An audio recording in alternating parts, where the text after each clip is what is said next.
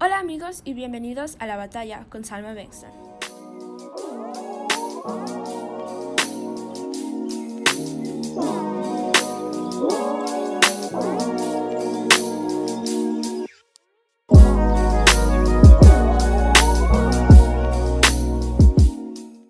Después de años de ser abogada de derechos civiles y también ser una de las líderes de NAACP, me transferí al mundo del periodismo. A través de mi podcast he conocido varios líderes e ídolos influyentes del periodismo. Hemos discutido problemas viejos y modernos del periodismo para crear un mundo mejor. Bienvenidos a nuestro quinto episodio, un nuevo ángulo, la verdad del periodismo. La primera invitada se llama Stella McElfresh. Nació en los Estados Unidos y estudió en la Universidad de Cornell para una licenciatura en Historia del Periodismo Internacional. Trabajó en la Universidad Complutense de Madrid y también escribió libros como El otro lado del velo, una mirada a la historia del periodismo y lo que han estado ocultando y breve cronología de las tragedias del mundo del periodismo. Bienvenida. Gracias por invitarme a participar en tu podcast. Estoy emocionada de hablar sobre la historia del periodismo, específicamente los eventos e injusticias que he investigado y presenciado. La próxima invitada se llama Ellie Goldsmith, una periodista que nació en Santa Marta, Colombia. Graduó de la Universidad de Texas con una licenciatura en periodismo Ahora trabaja en Colombia para la empresa El Tiempo. Ha trabajado para El Tiempo por cinco años. Bienvenida. Gracias por invitarme. También estoy muy emocionada para compartir mis experiencias e historias con los oyentes.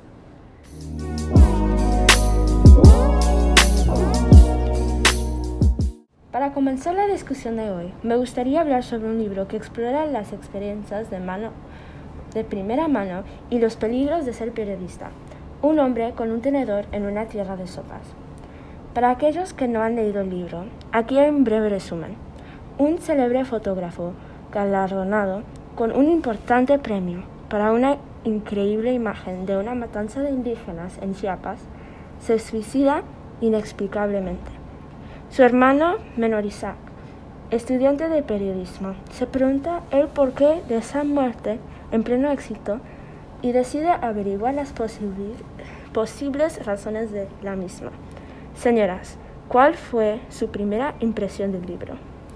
En mi experiencia con la historia del periodismo internacional, he conocido muchos eventos donde los periodistas son asesinados o se matan por su trabajo. Hay muchos periodistas que son éticos y otros no, Muchas veces los periodistas sin ética siempre piensan en el dinero. Por ejemplo, en el libro dice que Chema vendió a los ciudadanos de Tres Torres y esto demuestra la falta de ética que muchos periodistas tienen y cómo gente codiciosa hace todo para su gana personal. Por otra parte, puede ser que son forzados a olvidar la ética del periodismo por personas o compañías más influenciales o poderosas. El libro es muy interesante y lo, recomiendo para todos. Personalmente puedo relacionar mucho con el libro porque Chema se pone en muchas situaciones peligrosas de las que casi es imposible de salir. Periodistas como Chema tienen que viajar a diferentes países en medio de la violencia y la guerra para poder capturar la historia o fotografía adecuada. Personalmente he estado en múltiples situaciones en que las no sé cuál es la correcta opción, porque una opción puede tener consecuencias terribles o puede ponerse en más peligro. Creo que Chema presenció, esto antes de suicidarse. El conflicto de Chiapas resonó en mí a un nivel muy personal. El Ejército Zapatista de Liberación Nacional me recordó a mi ciudad natal. A principios de la década 2000 se inventó el Partido Nacionalista Peruano. Este movimiento es muy similar al Ejército Zapatista de Liberación Nacional. Este grupo es un grupo político y militante socialista liberatorio que controla una cantidad substancial de territorio en Chiapas, el estado más austral de México. Ver que algo tan dramático sucede en tantos lugares diferentes alimenta mi lucha para la justicia mundial. A lo largo del libro conocemos a algunos personajes fascinantes. ¿Hay un personaje que se destacaron? Bueno, para mí en particular se destacó Isaac, porque su evolución es un ejemplo de los periodistas más ingenuos, que descubren la realidad del periodismo y las tragedias que ocurren en ese campo de trabajo. Los lectores pueden ver y vivir sus experiencias y sus realizaciones en relación con su viaje a ser un buen periodista y a aprender más sobre su hermano y la vida que llevó. Aunque el libro fue principalmente sobre Chema y la razón por qué se mató, para mí el personaje principal fue Isaac, simplemente porque creo que él realmente aprendió de sus errores y cambió como personaje. Y se puede ver con el último capítulo donde está reflexionado, reflexionando sobre lo que ha pasado, aprendido y con su hermano y sus padres y promete ser un buen periodista para su hermano. Creo que el personaje que me llamó la atención probablemente sea Chema. Me identifico con Chema más que los otros personajes. Mientras leí el libro, noté situaciones en las que había estado. Por ejemplo, en la página 15 y 16 dice Chema Solar, el fotógrafo Poncía y Chinchilla de Uganda y Chipas. Los lugares mencionados son lugares muy peligrosos y violentos. He viajado a muchos lugares como estos a lo largo de los años. Volvamos a nuestro punto original de la discusión. ¿Crees que el libro describe con precisión los peligros de tu línea de trabajo? Creo que hay, muchos hechos muy precisos sobre lo que los periodistas atraviesan cada día, pero creo que hay mucho más detrás de la escena que la gente no sabe. Por ejemplo, lo que sucede cuando los periodistas escriben algo incorrecto o escriben algo accidentalmente que te mete en problemas con personas muy peligrosas. En realidad el periodismo no es mi trabajo, pero en mis libros sí tengo que describir con detalle los horrores y tragedias del mundo del periodismo. Y creo que este libro sí relaciona con la realidad del periodismo, porque se puede ver el encarcelamiento de Isaac, así como los brutales asesinatos que Chema tuvo que presenciar, y de alguna manera provocó que se hiciera una buena foto.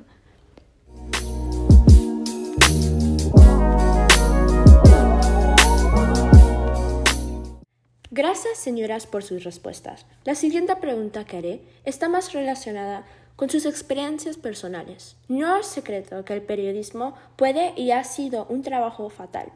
Pero como periodistas continuamos explorando y escribiendo, porque nuestro trabajo es crucial para la justicia del mundo. Mi pregunta es, ¿cuáles son los peligros de ser un periodista hoy en día?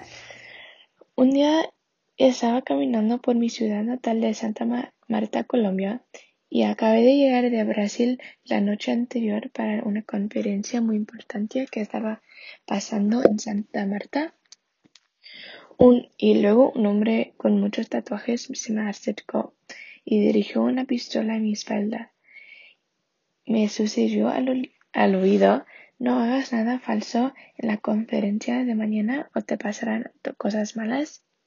Pero como no sabía qué quería decir, a ese tiempo y en la conferencia el, siguiente día seguí viendo este hombre alrededor de como el cuarto que estamos y como al como al, terminar el día no he escrito nada y no publiqué nada porque no quería meter en peligro con personas que no sabía.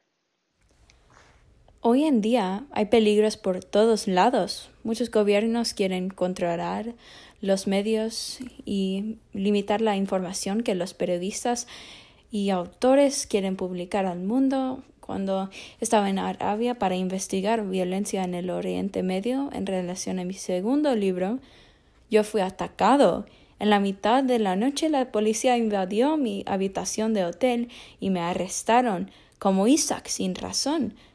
Gracias a Dios yo tenía permiso del gobierno de Saudi Arabia de estar ahí investigando, pero, pero um, trataron de encarcelarme por diez años por escribir propaganda para las rebeliones.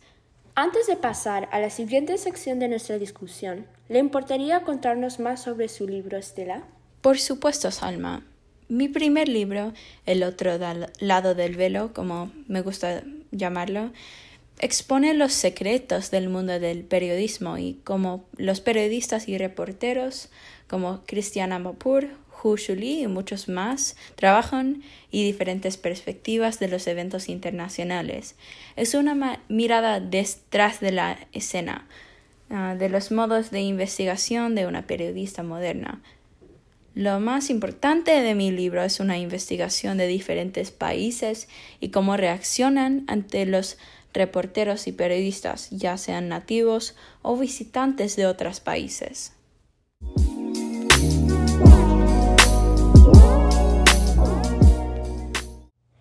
El mundo del mal es grande y deja a muchos criminales con motivos muy diferentes. Mi pregunta es, ¿Cómo se relacionan los peligros del periodismo con la política y el poder? En mis investigaciones descubrí que muchas personas con poder, dinero o simplemente influencia continuamente tratan de cambiar la narrativa por sus propias ganas. Muchos periodistas cumplen con las demandas y por muchas razones diferentes. Como he dicho antes, hay muchas personas codiciosas y hambrientas de poder que harán cualquier cosa, incluso ir en contra de su moral, para complacer a las personas más poderosas. Algunas personas, sin embargo, se ven obligadas a cumplir con las demandas de políticos o empresas poderosas y sus trabajos, familias o vidas se ven amenazados. La verdad es que la gente a menudo prefiere llevar una vida de bonitas mentiras y engaños en lugar de una vida de verdades desagradables y honestidad. Creo que el periodismo puede influir mucho en la política. La forma en que diferentes periodistas escriben sobre, sobre los eventos puede influir la forma en que la sociedad piensa sobre los diferentes eventos y las noticias muy notables que pasan alrededor, alrededor del mundo. Para cambiar un poco los roles, Salma, ¿Por qué decidiste cambiar tu profesión de abogada de defensa civil para una periodista y activista? Qué buena pregunta, Estela. Aunque me encantaba trabajar como abogada de defensa civil, sabía que sería más impactante afuera en el gran mundo. Gracias al periodismo, el movimiento de derechos civiles recibió una amplia cobertura por parte de los medios con los estadounidenses físicamente capaces de ver el movimiento de derechos civiles a través de los periódicos. Tuvo un gran impacto en las reacciones estadounidenses. De 1954 hasta 1960, los medios de comunicación se concentraron en temas como la cobertura de la segregación en las escuelas, el boicot de autobuses en Montgomery, y el surgimiento de Martin Luther King. Esto puede considerarse la primera fase de la cobertura de los medios. La primera fase de los medios de comunicación fue en general más fáctica y en su mayor parte mostró interés en apoyar el movimiento de derechos civiles. La siguiente fase de la cobertura de los medios cubrió eventos como las sentadas en el mostrador del almuerzo, de 1960 y las manifestaciones públicas masivas de la marcha de 1963 en Washington, D.C. En la fase final, que tuvo lugar después de 1965, los líderes de derechos civiles trabajaron por la igualdad económica y política de los afroamericanos en todo el país. En esta fase comenzó a formarse la desconfianza en los medios. Muchos afroamericanos se volvieron más conscientes del mundo de la cobertura de noticias dominado por los blancos y se volvieron escépticos sobre la información que se muestra al público. Sin el periodismo, la ley de derechos civiles puede no haber tenido el éxito que tuvo. Como una persona de color, quiero representar a mi gente y todas las áreas del periodismo en lugar de mis asociados blancos. Entiendo su lucha porque la vivo de primera mano. Esta es la razón principal por la que dejé el mundo de derecho, para poder representar a mi gente en los medios y en el mundo del periodismo.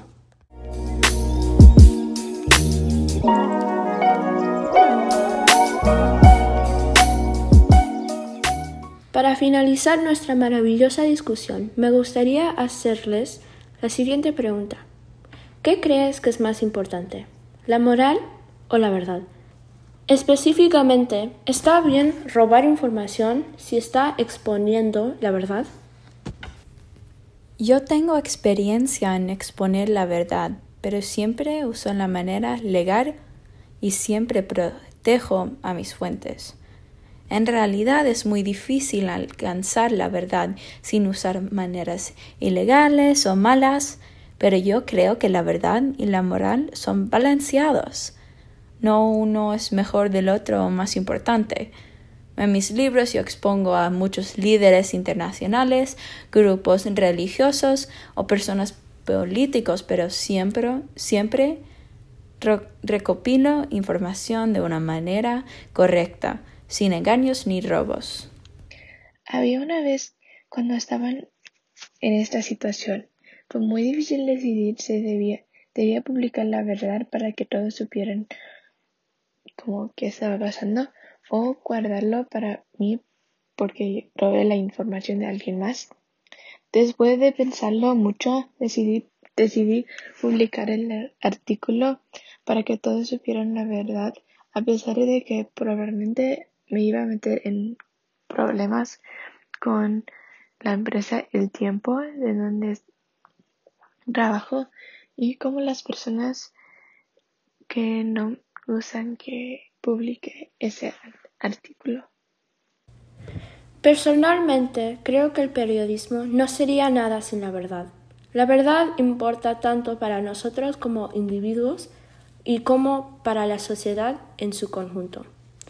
Como individuos, ser sinceros significa que podemos crecer y madurar, aprendiendo de nuestros errores.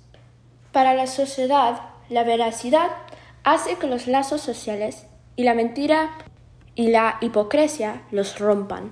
Y si miramos esta cuestión desde un punto de vista moral, es moralmente incorrecto mentir. Por lo tanto, la verdad sigue siendo la selección correcta.